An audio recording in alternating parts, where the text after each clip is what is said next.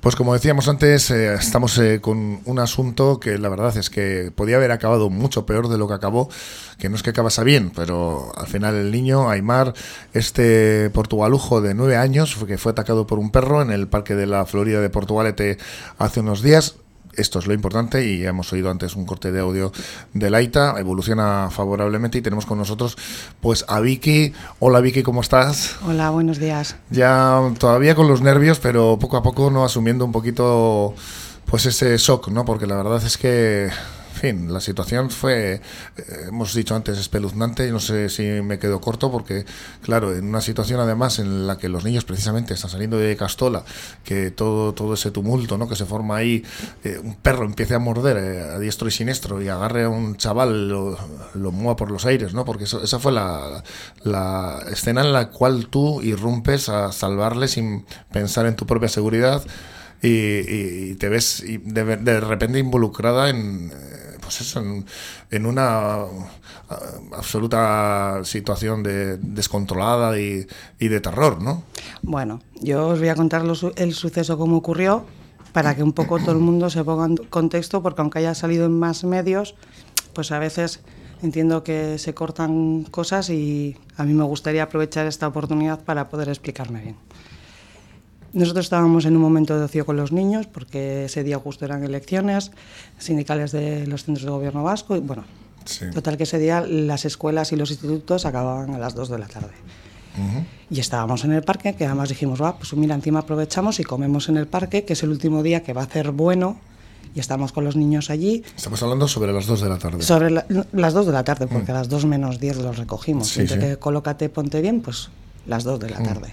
Y estábamos allí, un grupo de amigas con nuestros hijos, más niños jugando, había varios grupos de niños jugando a fútbol y tal.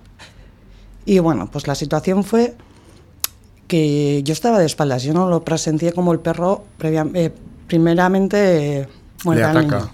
No, yo estoy de espaldas y mi amiga que está sentada en el suelo, porque yo estoy de pies, ella empieza a decir, hay que lo muerde, hay que lo muerde, y lo mordió y empezó a haber gritos y tal. Mm. Entonces yo me giro inmediatamente a unos 20 metros, eh, veo, la, veo la escena y me bajo corriendo sin pensar. Yo dejo a mi hija de 7 años ahí con, con, mi hermana y con los demás. Yo me bajo sin pensar. Había, mm, eh, perdona que te interrumpa, mucha gente viendo la escena que no hace nada, ¿no? No, eh, mm, también quiero contextualizar esto. Sí. Yo bajo corriendo, mira, y llego la primera, ya está, llego. También entiendo, eso fue un momento de pánico absoluto, que hay que entenderlo. La gente corría y chillaba y gritaba, pero entiendo que es que estaba, era un parque lleno de niños. Un caos. Y se hizo un caos y yo como madre lo entiendo perfectamente porque tú vas a proteger a tu mm. hijo. Sí. Entonces es normal que la gente pues cogiese a sus hijos porque además era una zona en la que estaban jugando niños de entre 6 a 10 años a la pelota, entonces son niños muy pequeños. Entonces tú vas, coges a tu hijo, o sea, o sea vas gritando, es que es normal. Yo voy porque primeramente mi hija no estaba en la escena, mi hija se queda en donde yo estaba, o eso pienso porque luego me dicen que mi hija sale corriendo tras mío, que igual si yo me doy cuenta me paro y la saco de allí. No lo sé. Yo no, no considero que he hecho ningún acto de valentía.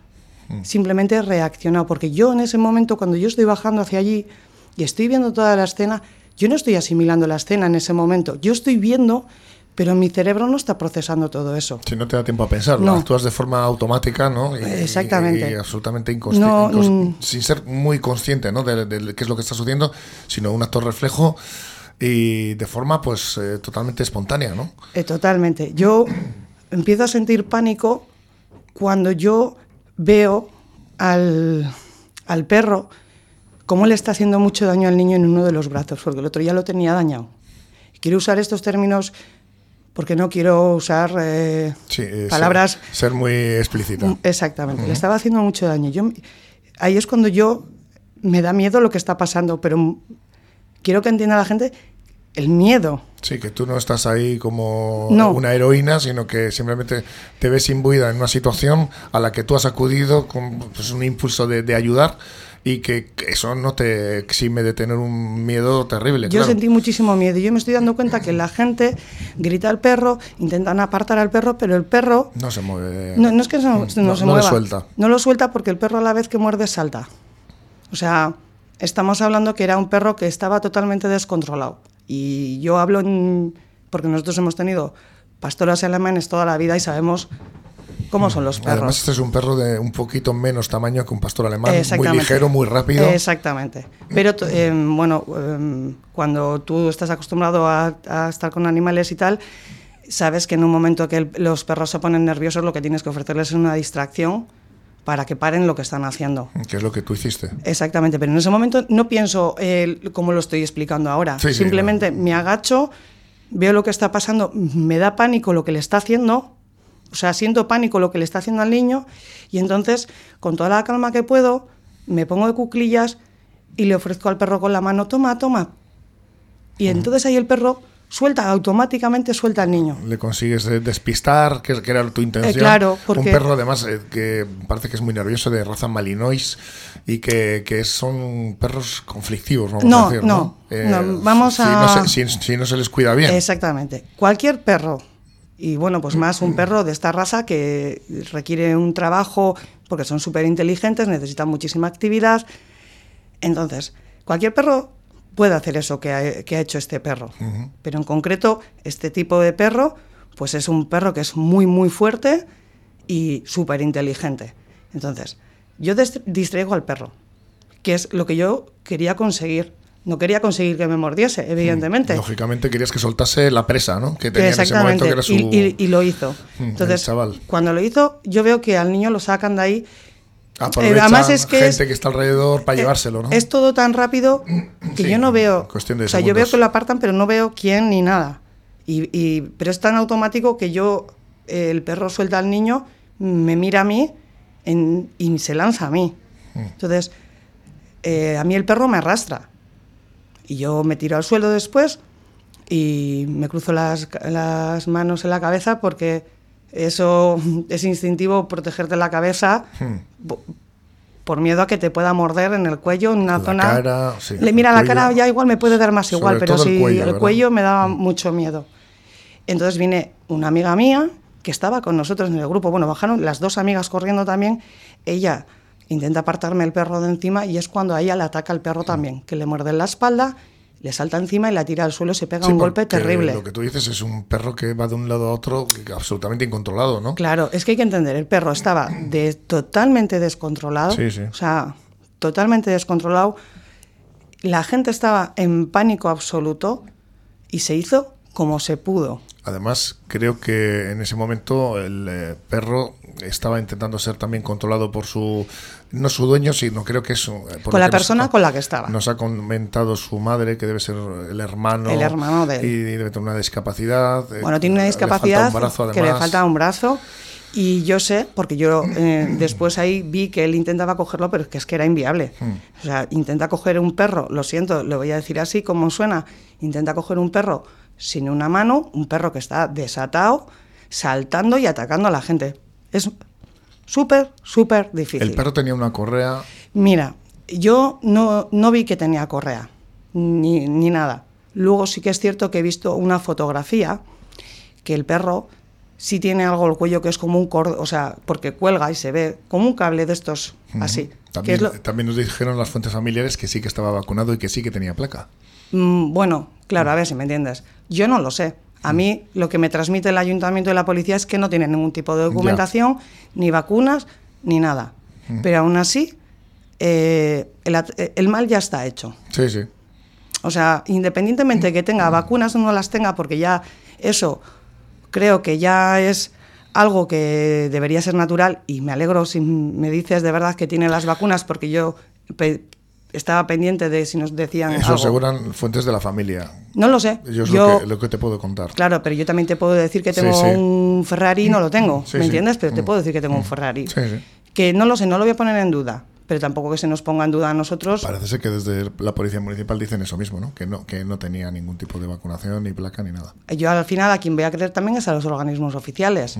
Y que esto no es ninguna campaña contra esta persona ni contra este perro, porque es que... En cualquier caso, desde luego, la víctima no es el dueño del perro, ni el... Bueno, el perro en parte, en parte, también es víctima, seguramente haber sido víctima de, en fin, no sé si de malos tratos o qué, porque este perro, tú me asegurabas antes de entrar a la al- al- a la entrevista que había sido también el causante de otros ataques, no solamente en la Florida, como ya hemos eh, A dicho, y, y en Repélega, sino en otro barrio de Portugalete, ¿no? Bueno, yo voy a contaros lo que yo sé, ¿vale?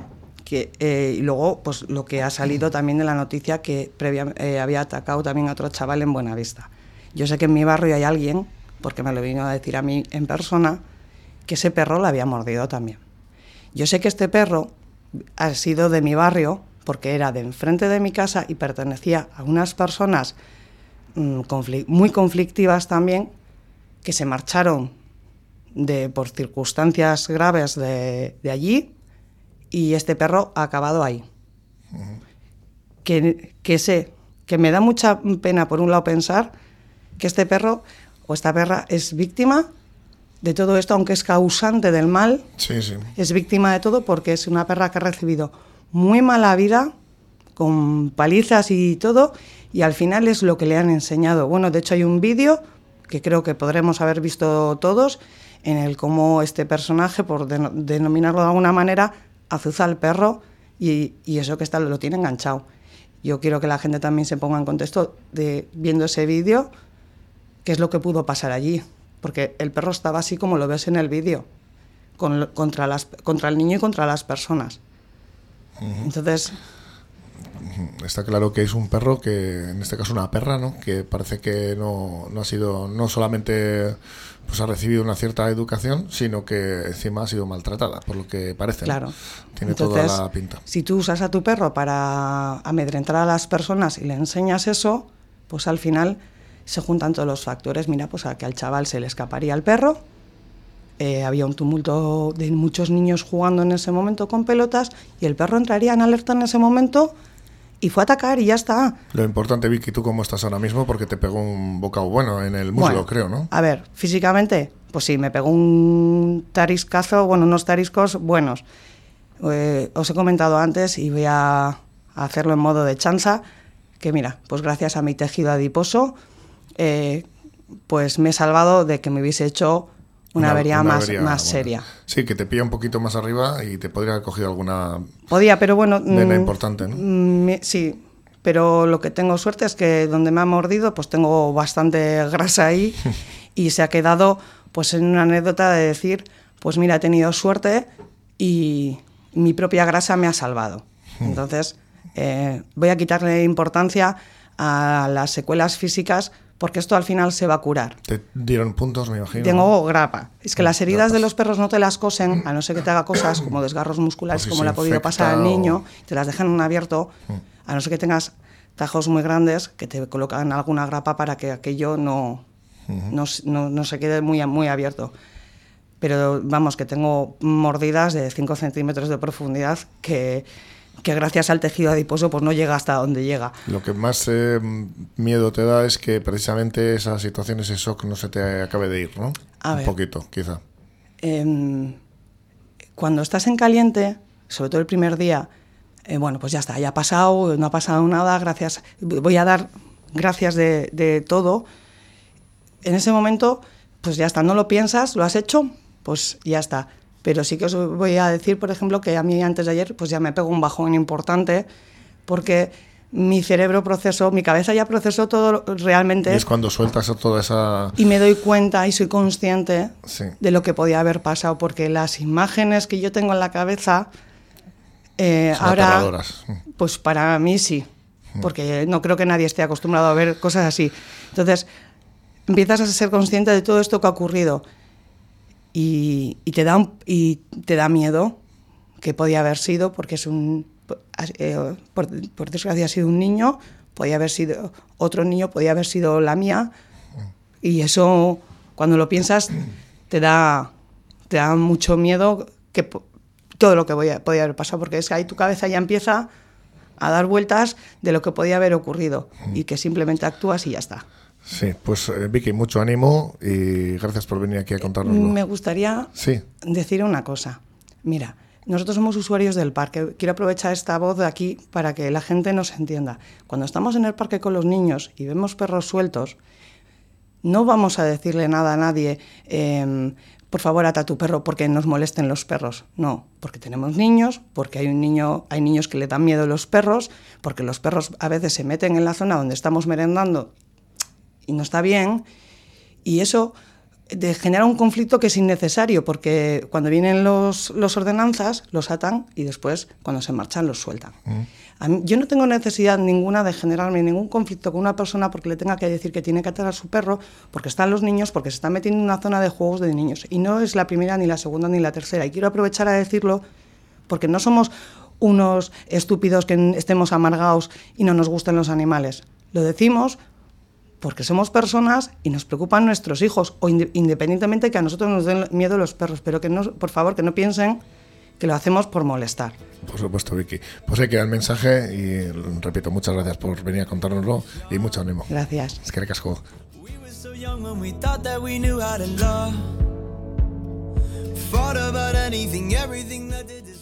Y con esta entrevista, con eh, este suceso, nos despedimos. Yo voy a estar unos días de descanso. Mañana será Paco y el que dirija este programa Cafetería. Así que si no nos vemos, pasadlo muy bien. Agur. Yeah,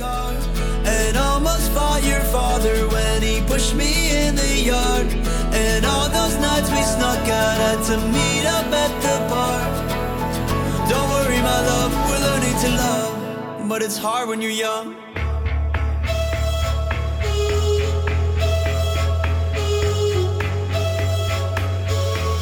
yet young.